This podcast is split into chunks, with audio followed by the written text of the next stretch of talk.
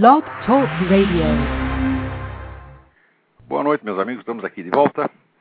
Antes de tudo, eu queria uh, contar para vocês que eu recebi aqui uma carta do Miguel Najib, que é o responsável pelo site www.escolasempartido.org, é, contando que o, aquela escola, o sistema COC de ensino, desistiu do processo contra o Instituto Brasileiro de Humanidades, quer dizer, o Mídia Sem Máscara, e os outros dois réus, Usina das Letras e o Félix Maier, né, acusados de difamar o seu, a sua escola.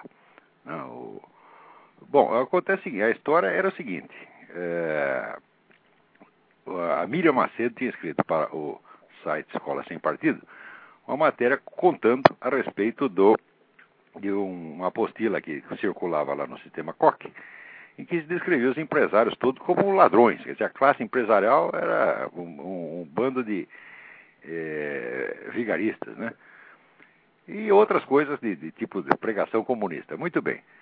É, o site divulgou isso e o, o, dono do sistema COC, o chefe do sistema Hardcock de ensino, o, o seu Chain, não sei das quantas, ficou bravo, porque ele acha que vamos dizer, o certo mesmo é chamá-lo de vigarista. Agora, querer defendê-lo em público, aí isso ele não admite. Então ele pegou, processou a escola sem partido. O senhor está totalmente maluco.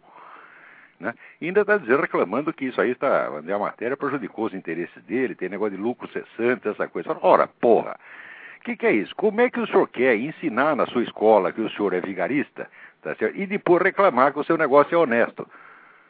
Quer dizer, o Escola Sem Partido não fez nada contra você, seu Chaim. Fez contra esses vagabundos, esses comunistas que entram na sua escola e ficam lá pichando empresário, criando preconceito de classe contra empresário, inclusive você mesmo.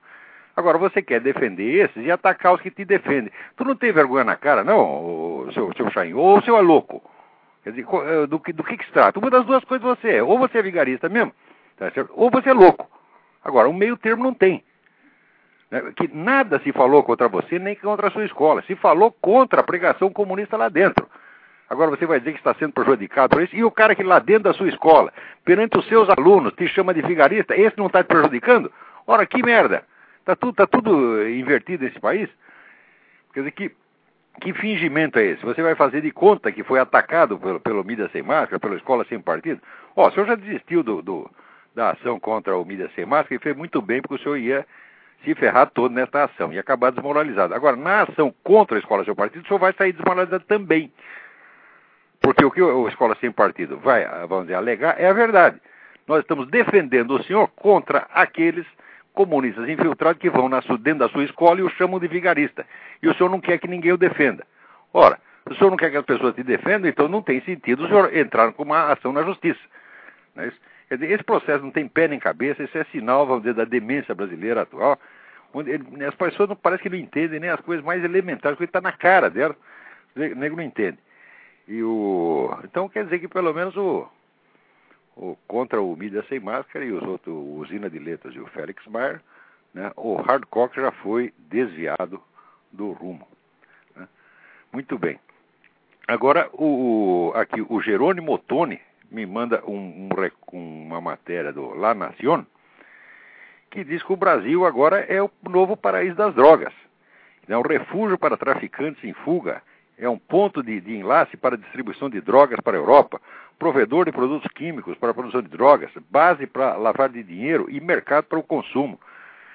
Agora, aqui em seguida tem, na matéria tem toda uma, uma discussão entre o chefe da Coordenação Geral da Repressão às Drogas da Polícia Federal, o Júlio Bortolato, né, e o, o que era o, o chefe, de, que ocupava o mesmo cargo no tempo do Fernando Henrique Cardoso. Então fica um reclamando do outro, outro reclamando um, eles ficam se criticando, mas só tem um ponto em que ninguém toca, que é os acordos assinados entre o governo federal, o partido governante, PT e as Farc. Ninguém quer mexer nisso, quer dizer, todo mundo quer fazer de conta que isso é apenas um problema policial. Ao fazer isso, vocês, vocês estão enganando o público, vocês estão enganando, vocês, o que vocês estão fazendo é tão desonesto quanto o próprio narcotráfico. Porque se você encobre o poder político que está por trás de tudo isso, e que está comprovadamente por trás de tudo isso, vocês estão protegendo o narcotráfico. Vocês estão querendo fazer de conta que é apenas uma questãozinha policial. Quando as boas, excelentes relações entre PT e Farc estão mais que comprovados e também está mais comprovado que a Farc cada vez mais detém o monopólio do narcotráfico na, na América Latina. É, pelo menos ela se esforça para isso, cada vez derrubando um por um os velhos cartéis. Agora acertou mais um, uma porrada no, nesse cartel do Norte, porque lá é o seguinte: ou o cartel trabalha para as Farc, ou as Farc acabam com ele. Então aí esse tal do seu uh, Ramírez Abadia, o famoso Chupeta, também chamo conhecido Lollipop, né? o que deve ter acontecido é que houve algum problema entre ele e as Farc, e as Farc mandou prender o cara, tá entendendo? Olha, esse aí não está funcionando direito, dá um jeito nele. E o governo brasileiro que é empregadinho das Farc, atenção, empregadinho das Farc, faz tudo que a Farc mandar. Imediatamente mandou prender o nego. Agora, preste atenção o detalhe prendeu o sujeito e mandou ele para onde? Para o mesmo presídio onde está o Fernandinho Beiramar, o qual é o representante das Farc no Brasil, é o sócio das Farc no Brasil. Então, quer dizer, mandou o nego para lá já para quê? Só pode ser por uma coisa, para acertar as negociações, né? tem que conversar com o Fernandinho, porque afinal de contas, né, a Farc, ó, vamos prender esse cara e vamos ver se ele se ele se damos, damos um jeito nele. Né? Então só podem estar é, disciplinando o tal do, do, do, do chupeta, né? Dizendo, ó, chupeta, você se comporta, você faz o que a gente está mandando, porque se você pensa que você é grande coisa, fique sabendo que você não é nada. Quem manda nesse negócio aqui somos nós. E você trata de se comportar. Então, com isso, estão mandando também uma mensagem a todas as quadrilhas de narcotraficantes mais antigas, menores e independentes. Vai ter todo mundo que trabalhar para a Farc. Então, quer dizer, existe o seguinte: existe o narcotráfico bom e o narcotráfico ruim. O ruim é o narcotráfico dos outros. O bom é o narcotráfico das Farc. E isso aí tem sido a política constante do nosso governo, porque nas Farc não se mexe. Quando se prende um cara das Farc, o que acontece? O PT inteiro se mobiliza, pra, primeiro, para tirar o negro da cadeia. Segundo, para impedir que alguém faça perguntas comprometedoras para ele. Note bem que o próprio Fernandinho Beiramar, quando foi preso, foi levado ao Congresso, fizeram umas perguntas para ele, ele não respondeu nada, ele gozou da cara dos deputados, humilhou o Congresso Nacional, tá certo? Por quê? Porque ele estava com costa quente, ele sabia que ele não precisava dizer nada. Na Colômbia, perante o exército da Colômbia, ele confessou tudo, cantou tudo, ficou bonitinho. Chegou aqui de repente virou macho. Entendeu? Por quê? Porque sabe que está lidando com o empregadinho das Farc. Você está entendendo? É esse, isso que está acontecendo no Brasil. Agora, fica aí seu Maierovitch e Bortolato discutindo, cada um querendo, sabe, pareceu mais honesto, mais impoluto, tá certo? que o outro. E, de, e, no entanto, está todo mundo encobrindo o poder político que coordena tudo isto. Quer dizer, vocês brasileiros, vocês estão sendo enganados pelo maior esquema revolucionário que já houve, talvez no mundo. Porque se trata de tomar um continente inteiro em prazo recorde, usando para isso todos os instrumentos possíveis, narcotráfico, sequestro, assassinato, terror em massa, genocídio, tu, vale tudo.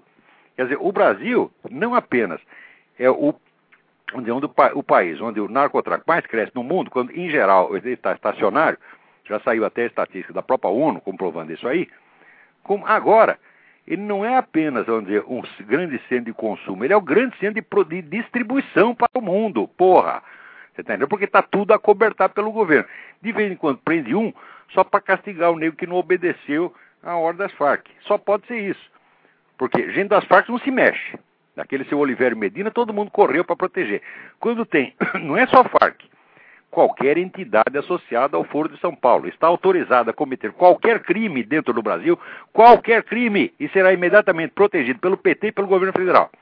Os sequestradores de Abílio Diniz e Washington Oliveto que pertenceu ao MIR, que é uma entidade associada ao Foro de São Paulo, esse pode fazer qualquer coisa. Imediatamente aquela putada toda. Corre Marilena Chauí, corre seu Greenhalg, tudo para proteger os coitadinhos e para não deixar que ninguém faça pergunta comprometedora para eles contar o esquema.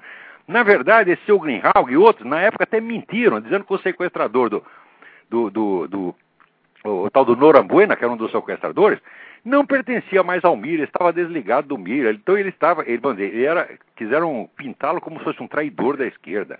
Você veja, ele era um militante da esquerda, agora ele se tornou um delinquente, né? Ele se afasta, mas está afastado do Mira muito quer dizer, querendo limpar a barra do Mir, porque o Mir pertence ao Foro de São Paulo. Muito bem. Daí soltaram o tal do Norambuena. Quando ele voltou dele, para o Chile, a primeira coisa que ele fez foi dar uma entrevista, disse, eu estou no Mir, adoro o Mir, e todo, toda a putada do Mir apareceu junto com ele, o cara com a bandeira do Mir. E o seu Greenhalgh não sabia dizer? É claro que sabia, porra. Ora, meu Deus do céu. É, não, esse, dizer, a falta de vergonha pessoal não tem limite, não tem limite. É uma coisa assim impensável. Por que, que é assim? Leiam o meu artigo desta semana no Diário do Comércio, A Mentalidade Revolucionária, e vocês vão, ver por que, que as pessoas terminam assim. Porque a mentalidade revolucionária é o sujeito achar que ele ou o grupo dele, a correola dele, está habilitada dizer, a reformar, a remodelar a sociedade inteira, a humanidade inteira, tá certo? E até a mudar a natureza humana, em nome de um futuro que eles imaginam. Ora, então, se eles estão falando em nome do futuro, eles não podem ser julgados pelo presente nem pelo passado. Então, automaticamente, eles estão acima de qualquer julgamento humano e eles, por sua vez, se transformam né, no, no, juiz da humanidade inteira. Eles são o Cristo vingador que veio fazer o juízo final. Meta esta ideia na cabeça e no dia seguinte você está matando, sequestrando, fazendo uh, tráfico de droga e, tal, e achando tudo isso lindo, porque você está acima, vamos dizer, da, do julgamento humano. Só o futuro pode te julgar, mas cadê o futuro para te pôr na cadeia? Como é que nós vamos chamar um juiz futuro para te meter na cadeia? O futuro fala pela sua própria boca e, diz o que você quer dizer. Tá certo? Então, a mentalidade revolucionária é uma sociopatia. A mentalidade revolucionária é um, uma mentalidade criminosa no, do qual o sujeito se imbui, achando que com isso ele está se santificando. Então, é claro que essa mentalidade só pode criar pessoas enormemente más, ilimitadamente más. Tá certo? Como Stalin, Che Guevara, Pol Pot, o, o, pessoal fascista, Mussolini, Hitler. Isso tudo é um movimento revolucionário. Cada um desses tem um projeto de sociedade na cabeça. Ora, qualquer nem que apareça com um projeto de sociedade tinha que ser posto na cadeia ou no hospício imediatamente. Ninguém pode inventar uma sociedade, um grupo não pode fazer uma sociedade, porra. A sociedade tem que ser o um produto, vamos dizer, da, da acumulação de milhões de ações espontâneas e anônimas, como sempre foi. Ninguém pode governar a sociedade, pode governar o Estado, pode governar dizer, o, o aparato burocrático administrativo. Mas a sociedade? O que, que, é isto? Ninguém tem capacidade para, para planejar e administrar a sociedade como um todo. E é exatamente, esta é a base do movimento revolucionário. E a base, na verdade, é a base pseudo-religiosa. Os caras leram Apocalipse tá certo? E viram lá o negócio do juízo final e falaram: olha que é uma boa ideia, vamos fazer nós. Para que esperar o tal do Jesus Cristo? Nós já fazemos já e nós instituímos a justiça. Ora, quando o nego meteu essa merda na cabeça, ninguém segura mais. Você está entendendo? Ou seja, eu vou dizer uma coisa para você: com o revolucionário, com pessoa de mentalidade revolucionária, não se discute, porque você está diante de um sociopata. O sujeito não tem noção do bem e do mal, tá ele se atribui todos os direitos ele, quanto mais meter a mão no sangue, mais vai se achar santo. Essas pessoas não são normais, tá certo? são pessoas perigosíssimas, todos eles. Lula, Tarso Genro, Zé Dirceu, são todos, Fidel Castro, toda esta gente. Esse pessoal, então, que vamos dizer, esse pessoal da oposição de esquerda que fica criticando Lula, essa turma do PSOL, né? agora estão querendo até limpar a barra, dizendo que não tem nada a ver com o tal do Aquile Louro, mas tem sim. O Aquile Louro não é um sujeito que Aliás, o tal do Maierovich também escreveu que o Lolo quis se aproximar do PSOL. Quis se aproximar, mas Pinói, ele foi um dos teóricos, um dos fundadores. No comecinho do PSOL já estava ele lá, escrevendo artigos teóricos para orientar o PSOL. E agora viu que pegou mal, né? Porque aquele Lolo é assassino de criança. Mas tocou fogo na casa do, do inimigo dele matou os dois filhos do, do cara, um dos quais menor de idade. Tá? Quer dizer, um incendiário assassino. Então agora estão querendo limpar a barra do PSOL. Esse pessoal PSOL, PSTU, que se faz de moralista querendo criticar o Lula, isso é pior ainda do que Lula, mas muito pior. Quando o, o PT fazia aquelas campanhas moralistas no, durante a década de 90, acusando todo mundo, querendo meter todo mundo na cadeia, né, e o pessoal brilhava na CPI, Zé Dirceu brilhava nas CPIs, eu naquela época eu dizia, vocês querem saber o que é corrupção? Espere o PT chegar no poder. Por que, que eu dizia isso? Não era uma, uma, um chute, não era profecia.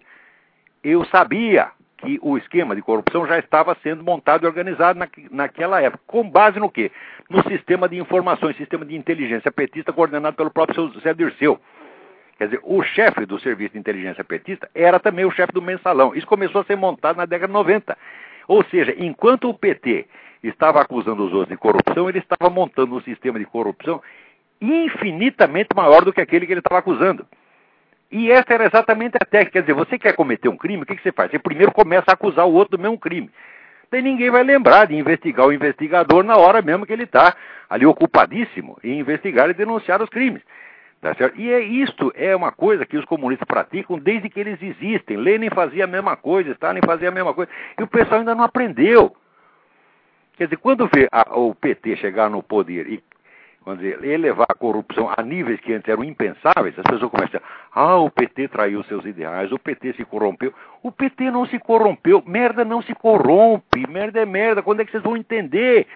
O PT, naquele momento que ele posava de moralista, ele já estava criando a máquina de corrupção. E uma coisa está intrinsecamente associada à outra. É uma dupla fraude. Por um lado, você tem o roubo, a corrupção. Por outro lado, você tem a fraude, fraude, fraude publicitária concebida para enganar todo mundo. E isso tudo não é uma novidade. Isso é normal na estratégia revolucionária. Isso é normal e eles se orgulham de fazer isso. Comunista, quando mente e engana todo mundo, ele tem orgulho disto. Por quê? Porque ele só tem satisfações a prestar ao tribunal do futuro. Quem é o tribunal do futuro? É ele mesmo, porra. Quer dizer, são pessoas que se colocaram a si mesmos para além do bem e do mal. Note bem, o que quer dizer esse para além do bem e do mal? Se vocês lerem o Gênesis, você vai ver que Deus, falando com os anjos, diz: esses aí, eles podem se tornar, se eles comerem da árvore da ciência do bem e do mal, eles se tornarão como um de nós, sabedores do bem e do mal. O que quer dizer isso? Não é, veja, Deus, a sabedoria de Deus, a ciência de Deus, não é uma ciência teórica como a nossa. Aquilo que Deus sabe, tem que se interpretar assim o texto. Aquilo que Deus sabe é na realidade. Tudo que está no conhecimento de Deus é na realidade. Portanto, Deus saber o que é o bem e o mal significa ele determinar o que é o bem e o mal. E essas pessoas, não é que elas têm a ciência do bem e do mal, sabem o que é o bem e o mal. Eles não sabem o que é o bem e o mal, eles o determinam. Eles são a referência, como se fosse o próprio Deus, tá entendendo? Eles decretam o que é o bem e o mal, conforme o que lhes interessa, o que eles bem entendem. Não se pode conviver com pessoas assim. E eu acho assim, o pior dos hipócritas é o direitista conservador que diz, não, eu sou um cara, tenho as minhas posições, mas eu tenho excelente amizade com esse pessoal de esquerda. Sabe quem tem amizade com um filho da puta desse? Não presta. Não presta. Não se pode ter amizade com uma pessoa assim. Não se tem amizade com narcotraficante, não se tem amizade com estuprador, não se tem amizade com narcotraficante, com narcotraficante, com assassino, e não se tem amizade com revolucionário. Eu não aceito, não quero nenhum esquerdista perto de mim. Tá eu os desprezo, porque eu os conheço profundamente. Tá certo? Eu fui criado no meio deles e sei exatamente o que são e passei minha vida estudando. Hoje eu entendo que não é uma questão de posição política. A mentalidade revolucionária não é uma posição política. A mentalidade revolucionária é uma cosmovisão, a visão do mundo que o sujeito tem e que, vamos dizer, forma e emoldura toda a personalidade dele. Quer dizer, é, não é a ideia dele que está errada, é a personalidade dele que não presta, a personalidade dele que está estragada até o fundo. Qualquer que se acha um portador da justiça do futuro e julga a humanidade toda, é o sujeito que tem que ser escorraçado do meio humano. Você está entendendo? Então é o tal negócio de, ó, filha minha não casa com filha da puta desse, tá entendendo? De jeito nenhum. Um cara desse não entra na minha casa, não quero tua amizade, tá certo? Não temo a sua inimizade e não quero a sua amizade, tá certo? Não quero amizade de bandido e vocês são pior que bandido. Muito bem. Agora, note bem, quando eu falo mentalidade revolucionária, vocês se resguardem de pensar que a mentalidade revolucionária é só PT. Tá? Não, tem toda uma tradição revolucionária. Quer dizer, os movimentos revolucionários, vamos dizer, começa, vamos dizer, com o liberalismo ateístico no, no, no século XVIII, depois vem o positivismo, vem o anarquismo, depois no século XX vem o fascismo, vem o nazismo, vem o socialismo, vem o anarquismo, tudo isso faz parte da tradição revolucionária. E isso tudo tem uma unidade autoconsciente, quer dizer, o movimento revolucionário avança na base da discussão com ele mesmo, em geral, condenando e renegando a atuação da geração anterior.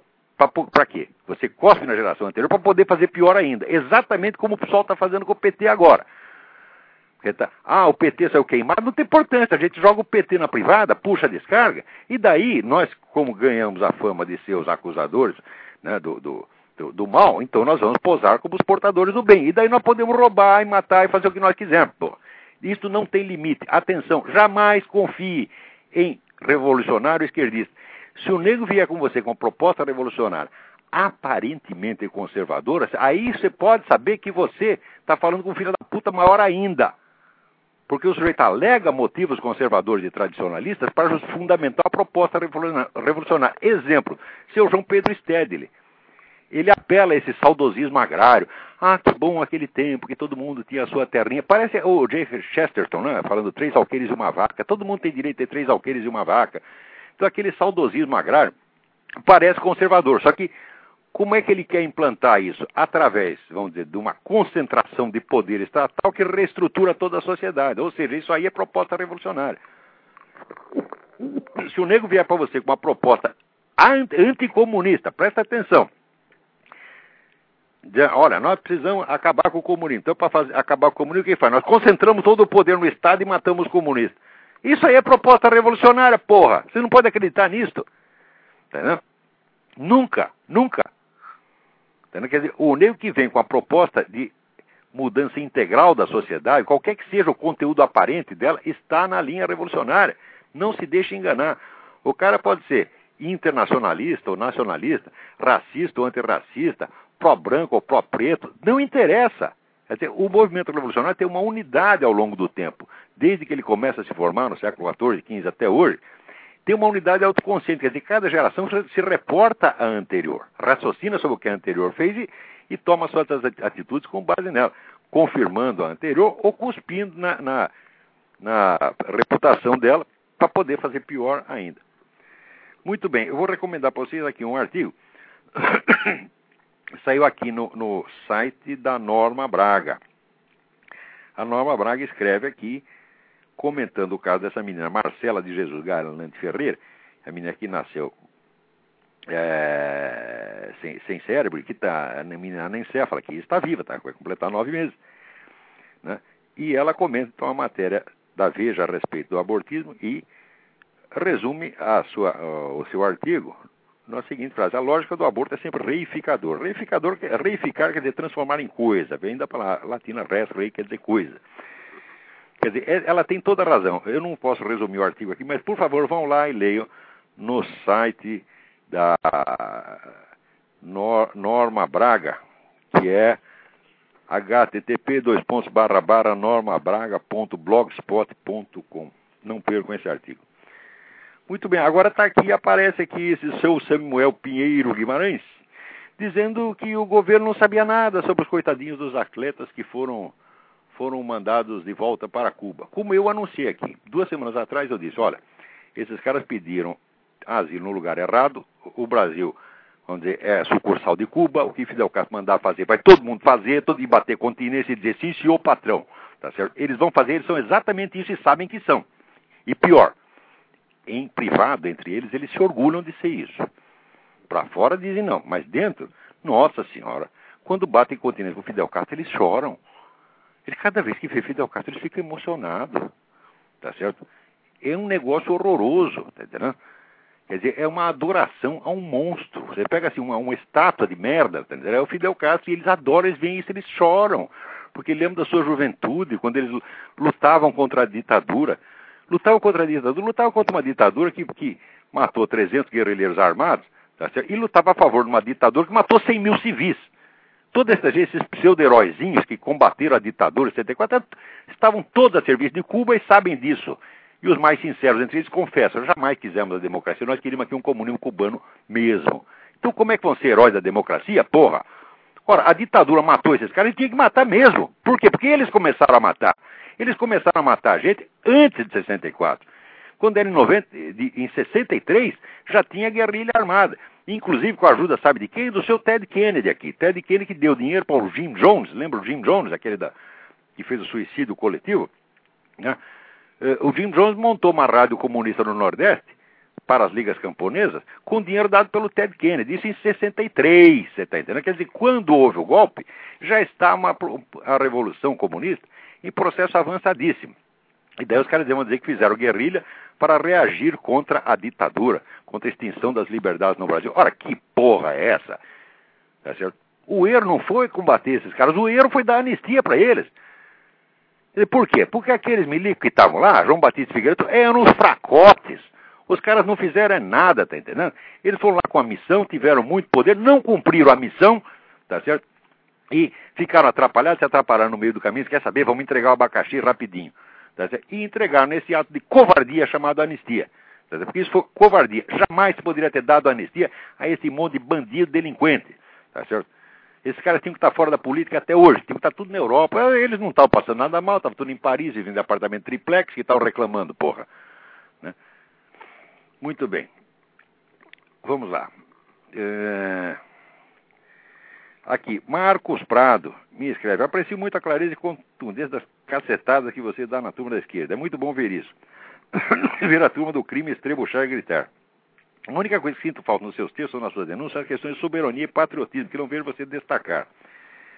Uh, olha, Marcos, é o, é o, seguinte, eu quando chego a certas conclusões sobre um assunto, eu não falo mais daquilo.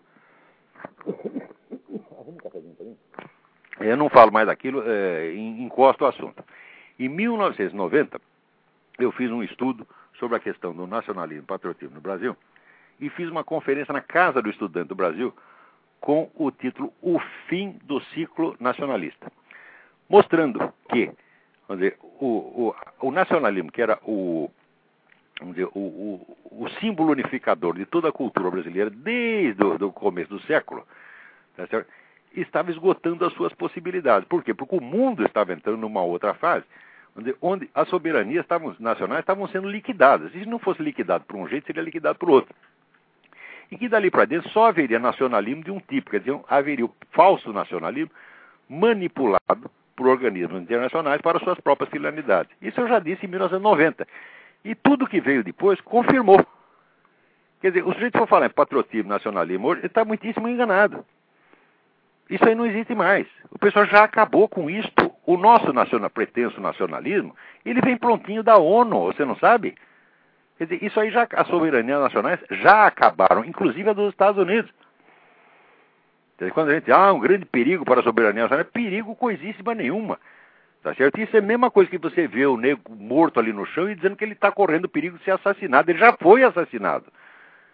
As soberanias nacionais não existem mais. Existem os organismos internacionais e eles são soberanos, eles mandam, fazem acontecem. Você pega todas as leis brasileiras, por exemplo, lei homofóbica, essa, essa merda, tudo, tudo que vem, toda e qualquer proposta que apareça para ser discutida no Brasil, tudo vem da ONU.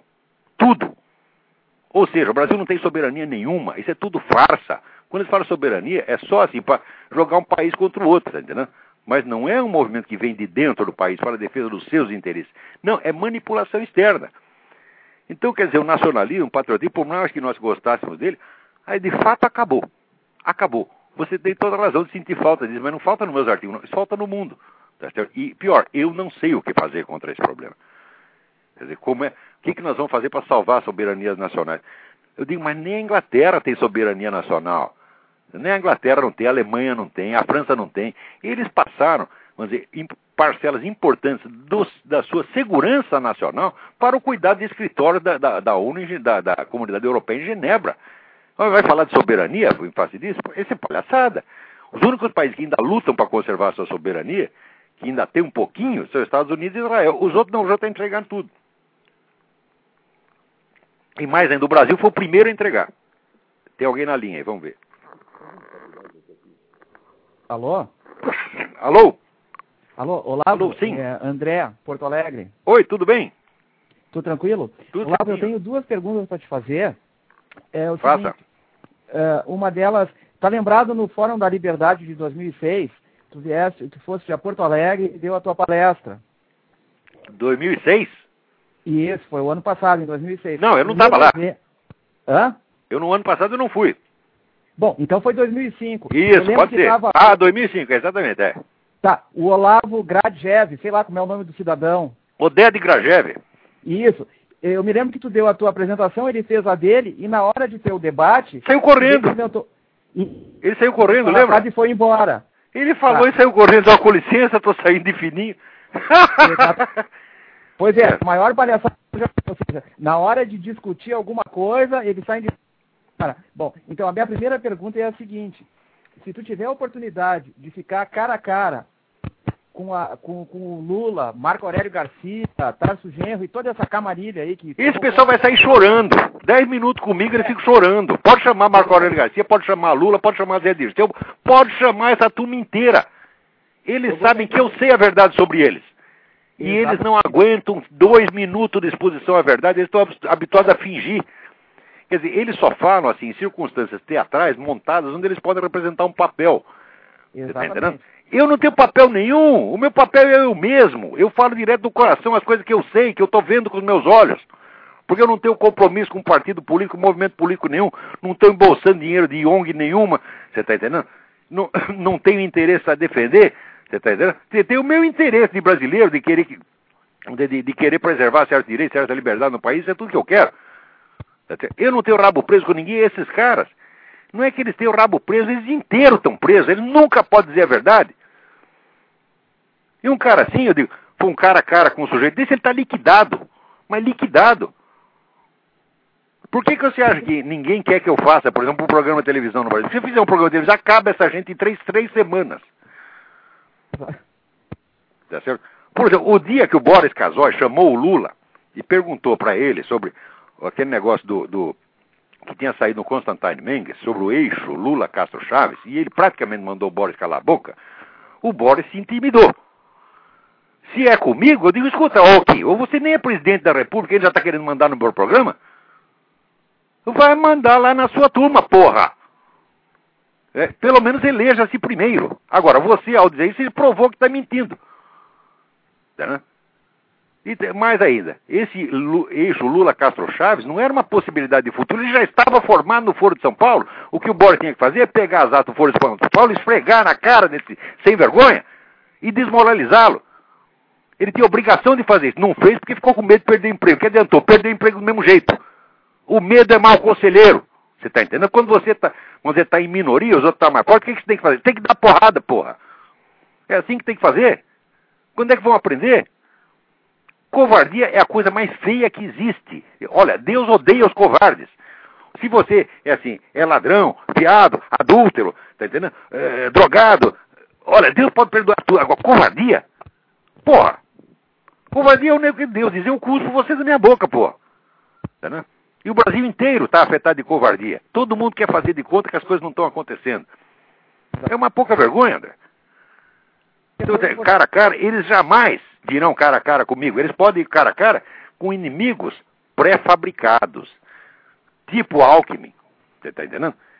Que não vai, não vai, que só vai fazer críticas periféricas, que não vai no centro, não vai no coração do problema. Você está entendendo? É como dizer, é tudo inimigo, é oposição comprada, oposição pré-moldada. Tá certo? No Brasil não tem mais movimento de oposição. Eu falo essas coisas por quê? Porque eu não sou da oposição, eu não sou de porra nenhuma. Eu não sou de movimento nenhum. Eu sou apenas eu mesmo. Eu sou apenas, como dizer, sou apenas um rapaz latino-americano, tá falando aquilo que está vendo. Porque se eu fosse político, provavelmente os negros já tinham me comprado também, você está entendendo? Não tem jeito. É uma coisa terrível. Então, atualmente, eu só confio no quê? Na liberdade da consciência individual. Agora, movimento político, eu digo, no Brasil está tudo podre. Alô? Aqui. Alô? A sua voz está chegando entrecortada, André, não estou ouvindo nada. Ah, eu acho que deve ser a conexão. Agora melhorou. Vou tentar, de, vou tentar de novo aqui. Não, melhorou, melhorou, pode falar. Tá, estão falando que os movimentos populares é golpe, não é?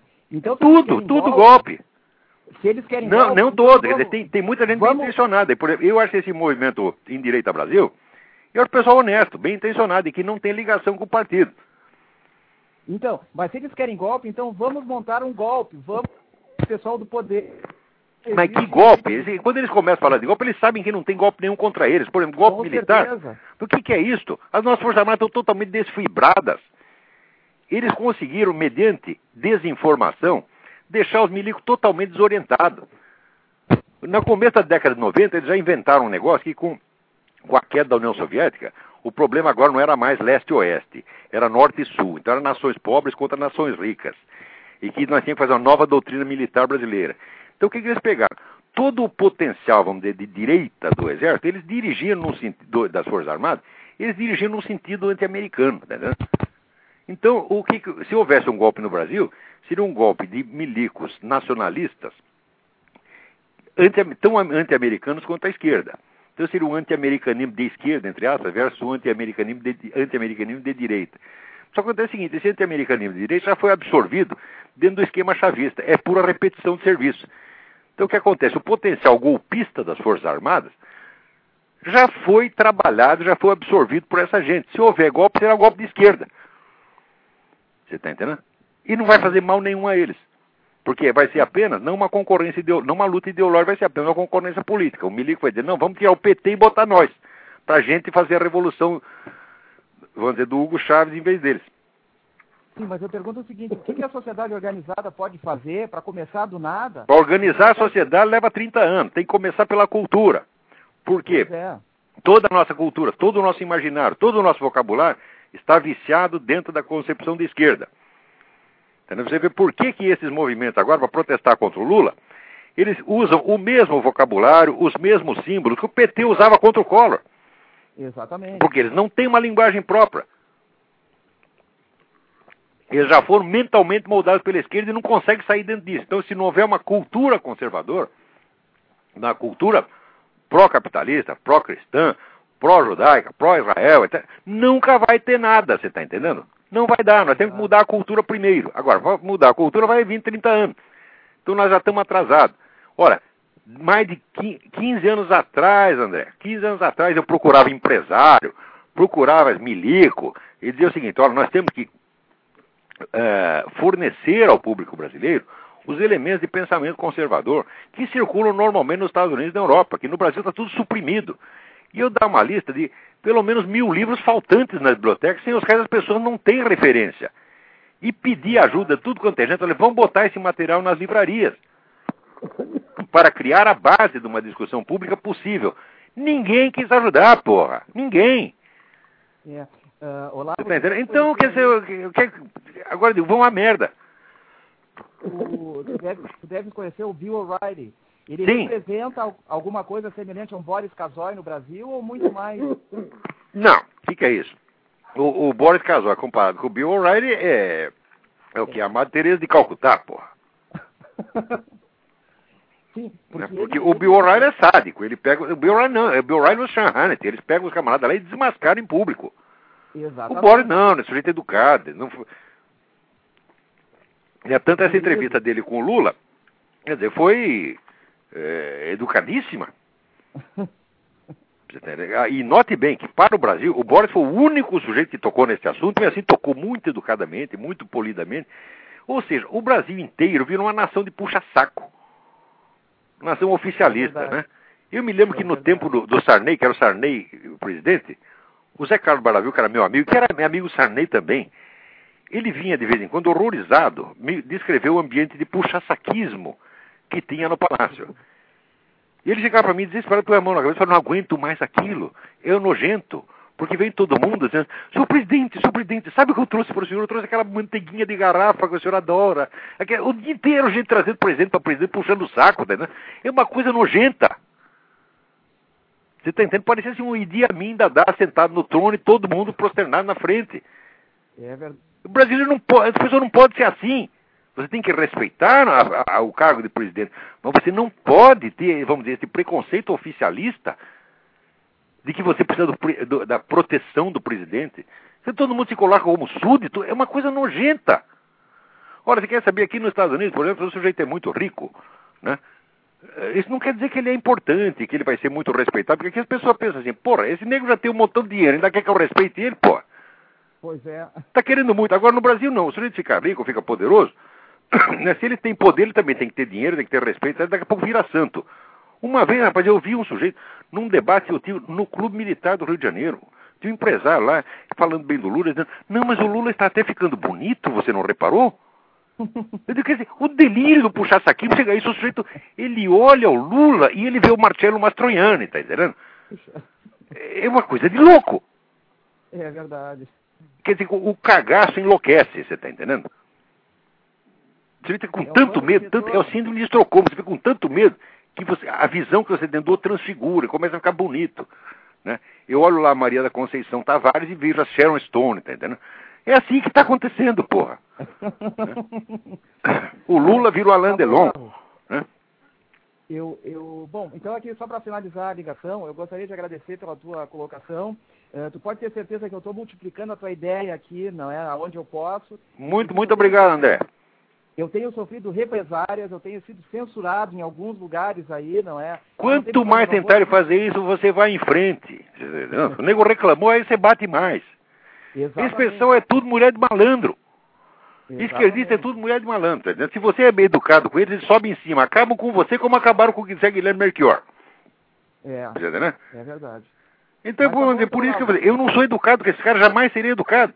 Não sou educado com um bandido, porra. Tá entendendo? Tá certo. É assim, tem, ó, tem, esses caras têm que maltratar, tem que bater, porque é só assim que eles, têm, eles tomam vergonha na cara. É verdade. Quando Mas você começa a ficar. Olha, eu, eu lembro isso, quando eu era moleque, eu tinha uns 14, 15 anos, eu tinha um amigo meu que tava ficando maluco, cada vez mais pretencioso, mais vaidoso, falando besteira pra caralho, se metendo em crenca. Um dia eu cheguei e dei uns tapas na cara dele. Não por raiva, para tra trazê-lo à razão. E ele estava lá no meio de uma crise de loucura, deu uns tapas ele parou. Passou 30 anos, o nego foi na minha casa. 30 anos depois. Diz, olha, eu vim te agradecer. Você me salvou da loucura. Agora, a mesma coisa com esse pessoal. Olha, quer saber? Lula, Tarso Genro, o pessoal todo tá louco. Eles estão dessa louco, desse delírio revolucionário. Então, se for preciso na base do tapa na cara, tem que dar o tapa na cara por caridade. Você está entendendo? Tem que dar o tapa na cara para que eles não precipitem situações nas quais mais tarde eles serão mortos. Porque você faz revolução, quem é o primeiro que morre na revolução? O próprio revolucionário. Da primeira geração de revolucionário. Da Rússia não sobrou um. Eles mesmos se mataram uns aos outros. Em Cuba a mesma coisa, China a mesma coisa. Então se você dá uns tapas na cara para acordar o negro para ele sair disso aí, você está sendo mais do que bom. Você está sendo um pai, você está sendo um irmão para eles, tá entendendo? Então não vem dizer, ah, você é muito violenta. Não, estou violenta para te salvar de uma loucura. Você está entendendo? Se for preciso tapa na cara, pé na bunda, vamos dar, para te acordar, é para ter um benefício. É um, ato de, é um ato de amor, ato de caridade você acordar as pessoas dessa loucura. Quando elas não cedem aos argumentos, vai tapa na cara, porra. Se não cede pela razão, vai pela intimidação, porque eles são tudo cagão. Todos, todos, todos, todos. Comunista valente não existe. Não existe. Tá? Quem é valente faz as coisas sozinho. Quem começa a querer juntar de bando, e o comunismo consiste exatamente em juntar de bando, já quer dizer, nós somos a Assembleia dos Cagões. É. E o problema no Brasil é que as pessoas não querem ler, não querem estudar, não querem, que, não querem saber o que aconteceu há 60, 70 anos atrás na União Soviética e nos países do bloco, não é? Pois ninguém quer saber nada. O brasileiro acha que, acha que tem, tem, tem, linha direta com Deus, Deus inspira, Deus dá o conhecimento. É, todo mundo tem sabedoria infusa. Né? É verdade. Infuso só se for no pico. Ele toma o pico e fica sábio. Né? então é isso aí, André. Muito obrigado. Tem mais alguém na linha aí? Alô? Alô? Alô, Olavo? Sim. Marcelo, tudo bem? Tudo bem. Tudo bem. Uh, Olavo, boa noite. Queria, boa noite. Antes, antes, de mais nada, agradecer aí a recomendação que você fez outro dia do, do site do Farol da Democracia Representativa. Ah, muito bom. Muito... Ah, é aí mesmo, esqueci de lembrar o editorial em vídeo, fantástico. Então, quem estiver ouvindo a gente agora, já vou adiantando que tem o vídeo. É www.faroldademocracia.org fantástico o site, só gente de primeiro nível, mas o, o editorial em vídeo é do Olavo de Carvalho. Então, 10 para o editorial. Obrigado, obrigado. Fizemos aqui na minha casa, que ela é a mesa onde eu trabalho. Com... Eu vi, estou vendo, eu vi, vi aí pelo, pelo site agora também, do Blog Talk Radio também, que é o, é o mesmo lugar, né? É, eu queria fazer uma pergunta pontual. Vai ver as estátuas de Sócrates, Platão, é... Aristóteles e uma pequenininha de São Tomás de Aquino. Ah, eu vi, eu vi. É. Agora só é, falta o meu, do meu outro guru. Tem que fazer a estátua do Alborguete. Alborguete eu já não conheço, não sei quem é. o Alborguete é o radialista de São Paulo, do, do, Paraná, que só fala palavrão. Ah, bom, aí eu já não sei. Mas o seguinte, Olavo, eu nesse dia dos pais aí comprei o presente, né, para os filhos darem para mim. Então comprei o Jardim das Aflições, que eu não tinha lido ainda, ali, Imbecil Coletivo. Mas comprei pro meu papai o Imbecil Coletivo, tá belíssima a edição nova, né? Espero que ele se divirta. O livro é esgotadíssimo, Imbecil Coletivo. Ah, agora sabe disso muito melhor do que eu. E eu, eu queria te fazer uma pergunta pontual aí. Faça, faça. Que é o seguinte, Olavo, eu sou médico, trabalho em São Paulo, eu sou aquela classe média que está se ferrando, né? Uhum. Que a gente fica mandando, falando aquelas quatro palavrinhas para eles, mas o fato é que tudo volta para nós. Lógico, Sim. por motivos que você conhece. Uh, eu vejo na nossa imprensa, inclusive na internet, por exemplo, uh, num podcast do Diogo Mainardi, coisa, coisa de gente que tem cérebro, eh, vamos dizer, tem substância cinzenta, etc. Uhum. Ou o Reinaldo Azevedo, que é um bom crítico. Uh, mas, no final das contas, o que, que a gente vê? É que o pessoal não fala do Foro São Paulo. O Reinaldo até que fala, hein? exatamente, o Tudir deu um, uma dentro com relação a esse assunto. O Diogo não fala, O que eu quero dizer O é o seguinte, concentrou no negócio da corrupção. E nisso aí ele é muito bom, você tá? Cla- Claro, tá, tá muito bem. Mas o que eu quero dizer é o seguinte, quer dizer, o Lula falou, cala a boca, Boris Casoy. E o Boris ficou quieto. Será que A ele não está resposta é cala a falando... boca é a puta que eu pariu. Eu sei. Isso eu falaria isso no ar. Cala a boca é a puta que eu pariu. Agora, será que ele não está falando, cala a boca, Vitor Tivita, cala a boca, Estadão? Olha, dizer, esse esse pessoal povo... ele pode até falar cala a boca, por quê? Porque todos têm rabo preso com ele. Todos puxaram o saco dele. Eu jamais puxei o saco dele. Eu, Todos vez dependem minha dele vida- Uma também. vez, muitos anos atrás, eu cometi a asneira de votar no Lula. Uma vez. Aham, Tá certo? Porque eu não me lembro dele como é que era, mas a alternativa era pior. Aham. E nunca mais. Mas naquela época eu não tinha entendido exatamente o que era o PT. Eu fui estudar o assunto depois. Agora, depois de estudar, eu falo, não tem desculpa mais. Sobretudo depois de saber do Foro de São Paulo. aham. Não se pode votar nem PT, nem PSOL, nem, nem, nem PSTU, nada dessa porcaria. Entendeu? O cara infectou da mentalidade revolucionária, não tem mais conversa. Porque Olavo, o sujeito que não reconhece a limitação humana, ou seja, nenhum de nós tem habilitação para mudar a sociedade como um todo. Ninguém pode fazer isso. aham. Só o tempo, a história, a espontaneidade do processo, o próprio Deus podem fazer isso. Qualquer sujeito que se arrega, se arroga o, o direito de fazer uma sociedade melhor é um criminoso. O mundo seria muito melhor se não tivesse tanta gente empenhada em melhorá-lo, tá entendendo? Aham. Agora, Olavo, Hum. é, é, a empresa jornalística, que no fundo vai eu digo a empresa de, de mídia, de comunicação, ela precisa do governo nesse país onde Precisa, quase tudo está estatizado, né? Quer precisa. dizer, quer dizer, abril não está na mão, no, no frigir dos ovos das Petrobras da vida, o Estadão não está na mão dos BNDES, sei lá de quem mais. Todo mundo tá, todo mundo Todo mundo está, a Globo também está, não é, Olavo? Claro que tá, tá todo mundo. Então o Brasil é o país do oficialismo, é o país dos puxa-sacos, tá entendendo? Os caras não querem capitalismo, porque capitalismo significa concorrência, significa risco. Eles não querem isso, eles querem viver penduradinho no governo. É, quer dizer, o Brasil tem uma estrutura, dizer, de- econômica fascista, nazi-fascista. Quer dizer, não é socialista ainda, é o capitalismo de joelhos, que é transição para o socialismo. Você está entendendo? Então todo mundo tem que ser puxa-saco. Aí o cara fala, cala a boca Boris Casoy, cala a boca fulano e tal, e a gente não tem imprensa livre. Mas não tem imprensa ali, por quê? Porque o pessoal faz muita questão de viver disso e ganhar muito dinheiro com isso. Você tem que escolher. Entendeu? Ah. Ou você vai ganhar dinheiro, ou você vai exercer sua liberdade. Tem uma- O ideal seria ter as duas coisas ao mesmo tempo, como tem aqui. O pessoal fala o que quer e está ganhando dinheiro, mas aí não dá. Então você tem que escolher. Eu escolhi a minha parte, eles escolheram a deles. Eu Aham. digo o que eu quiser, não ter autoridade em cima de mim, chama-se Deus Todo-Poderoso, Nosso Senhor Jesus Cristo.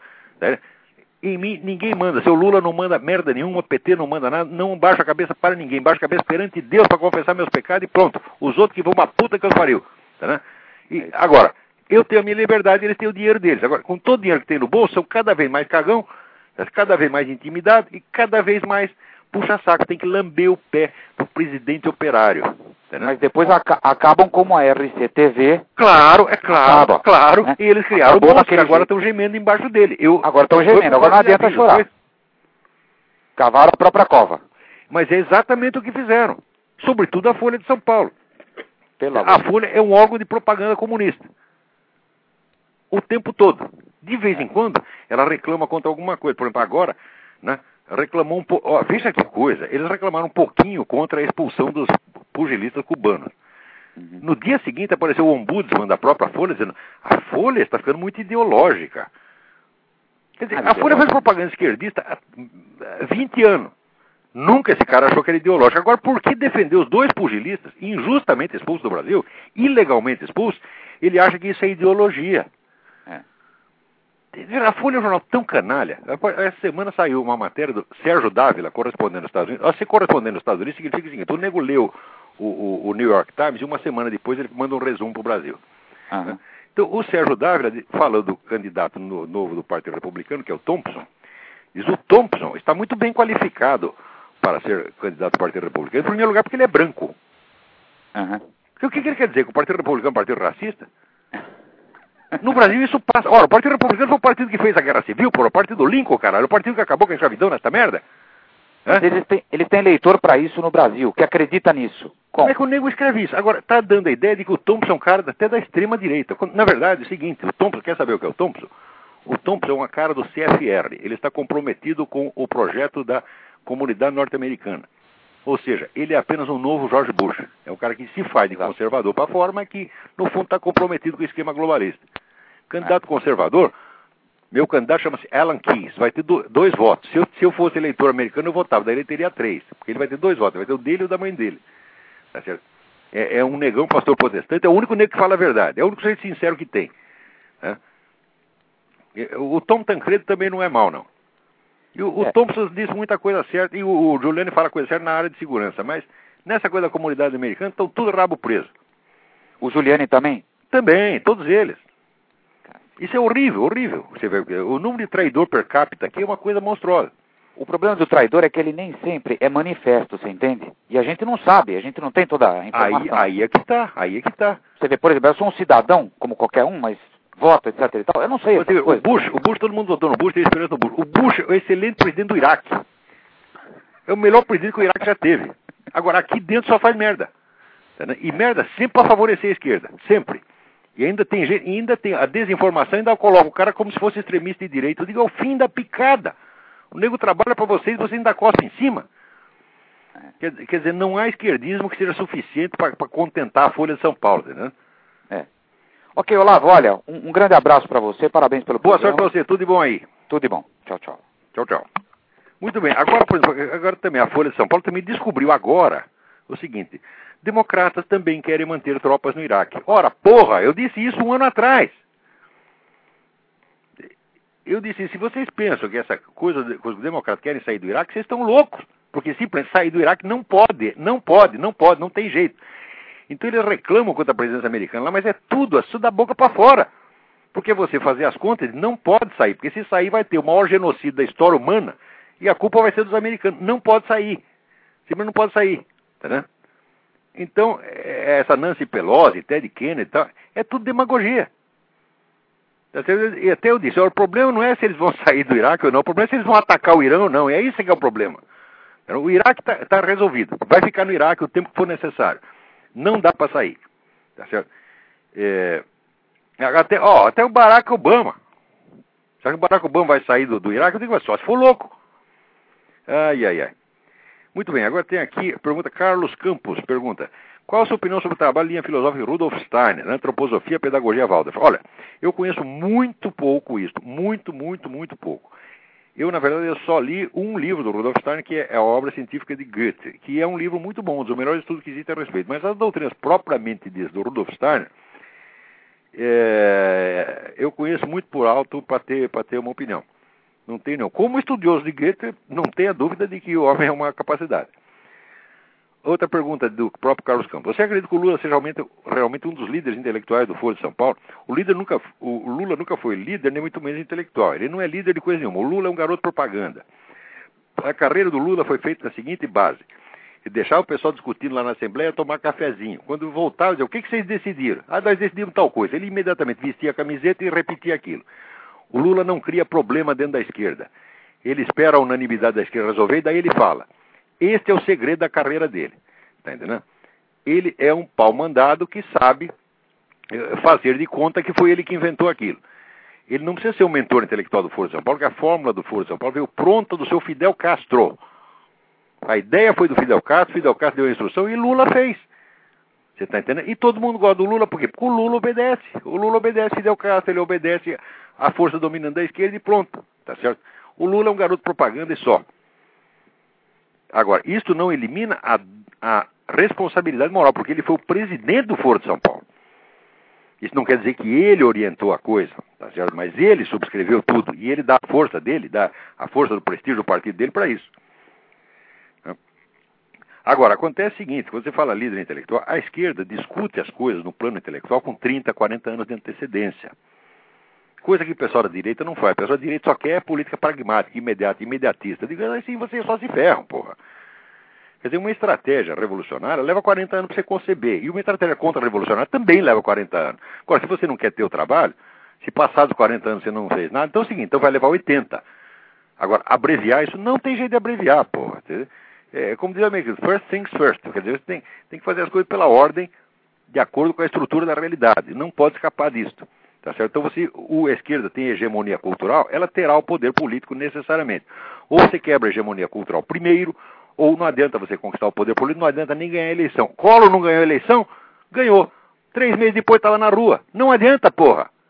Porque a eleição, a política eleitoral é a superfície da sociedade. Você tem que atuar na profundidade, naquilo que tem durabilidade, que tem estabilidade, que tem força verdadeira. Muito bem. Agora está aqui um despacho do Google.com, eu não sei se saiu na Folha. Tá? Muitas tribos brasileiras ainda matam crianças e a FUNAI nada faz para impedir o infanticídio. Ora, 15 anos atrás eu escrevi sobre isso, dizendo que é toda essa coisa de multiculturalismo e diversidade, tudo isso é uma palhaçada. Porque existem questões na qual você vai ter que optar. Por exemplo, ou você defende os direitos das tribos indígenas, ou você defende os direitos dos índios à vida. As duas coisas ao mesmo tempo não dá. Por quê? Porque as tribos de é o seguinte: nasceu a criança, você não quer, joga fora. Joga para o macaco comer. Eles sempre fizeram isso.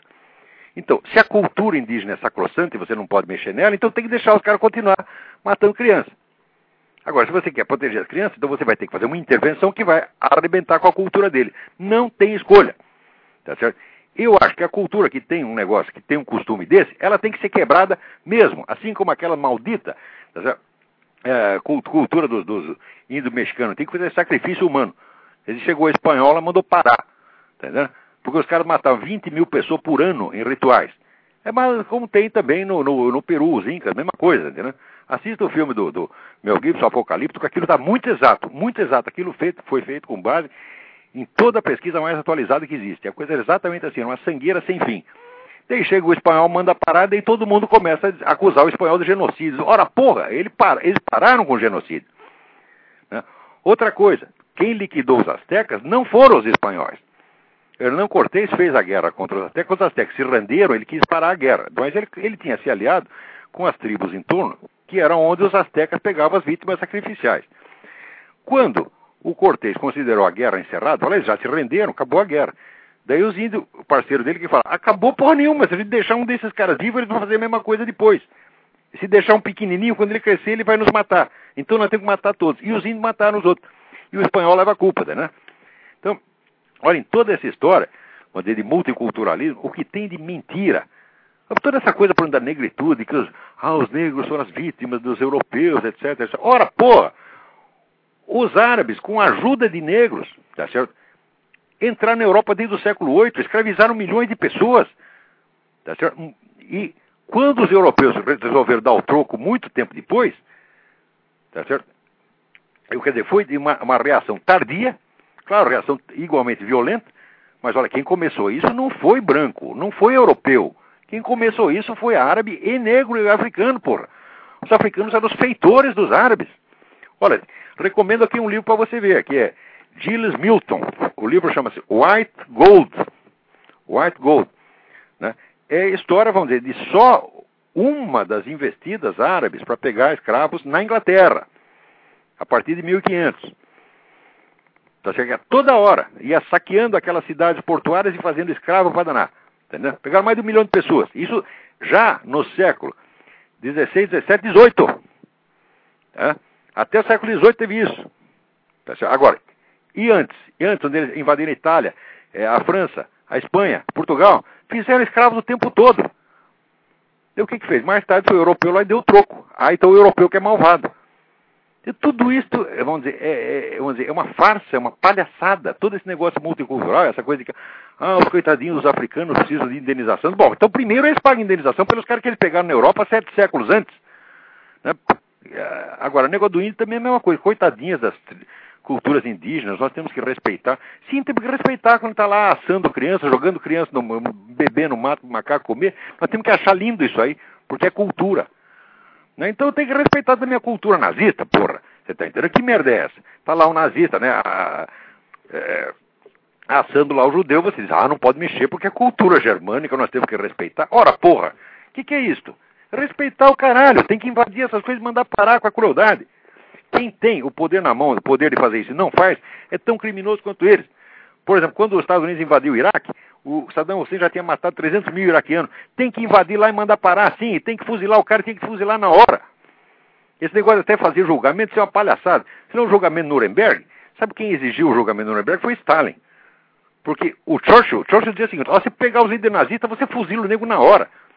Daí o Stalin falou, ah, não, não fica bem, nós temos que fazer um julgamento. Mas o julgamento você vai matar o cara de qualquer jeito, já devia ter matado logo, pra que gastar dinheiro com um filho da puta desse? Mata logo, porra. Mete uma bala na cabeça, resolve o problema. Pra que você tem que pagar o juiz, pagar advogado, gastar dinheiro com, um lixo desse? O já tinha razão, tinha que matar os caras na hora. O Saddam Hussein também. Se eu tivesse lá, se eu fosse soldado, né? E acho lá o Saddam Hussein num buraco, meto-lhe um tiro, né?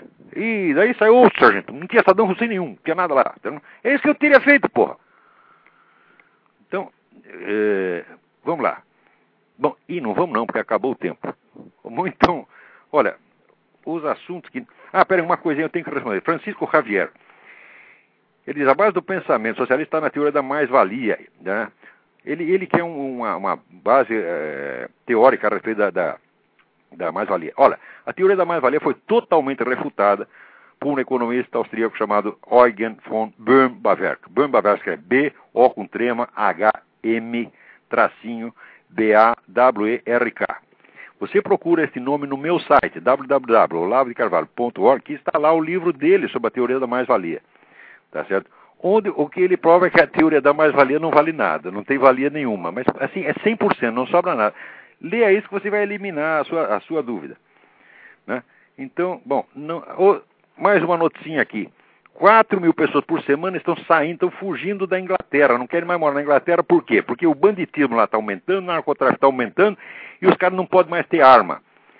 Toda essa coisa de desarmamento civil, tá certo? Quando começa desarmamento civil, começa a proteção à droga, isso aí não é que é uma política errada, isso é a política revolucionária certa. Isso é para criar o caos social.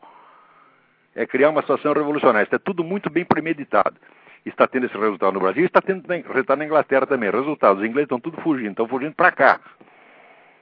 É porque aqui ainda se respeita o direito do sujeito ter arma e se defender quando vem um bandido invadir a casa dele. Tá certo? Muito bem. Então, até a semana que vem. Muito obrigado a todos.